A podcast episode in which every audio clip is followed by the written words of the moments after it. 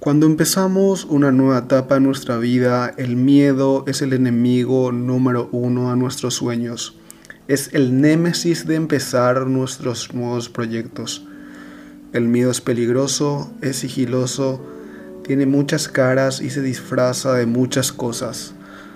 De una notificación en tu celular, de un videojuego, de una ida a la ladera a ver qué hay de comer. El miedo es un hipócrita porque aunque no quiere que fracases, tampoco quiere que seas exitoso y feliz. El miedo no conoce nuevas personas, el miedo no da primeros besos, el miedo no recita poemas, el miedo solamente quiere los mejores años de tu vida. El miedo te quiere a ti sentado solo en tu casa. Y es cierto, a veces parece que el miedo tiene razón a veces fracasas y te sientes mal. Inviertes trabajo, tiempo y dinero en lo que tú creías y te quedas con las manos vacías y el miedo se alimenta de eso. El miedo es algo que todos tenemos por dentro. El miedo es algo que no se va.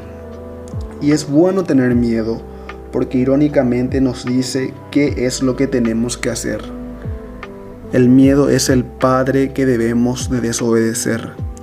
La clave de vencer al miedo no es hacer que el miedo se vaya. Qué aburrido sería tener una vida sin miedo. La clave está en agarrarle gusto, en encontrar vida o en sentirse vivo al saber que estamos entrando en un área nueva.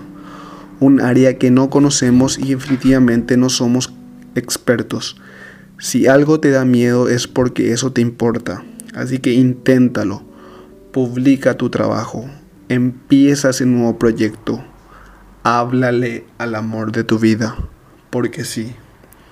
Aunque el fracaso probablemente llegue y lo más seguro es que te duela, si dejas que el miedo te gane, te va a arder toda la vida.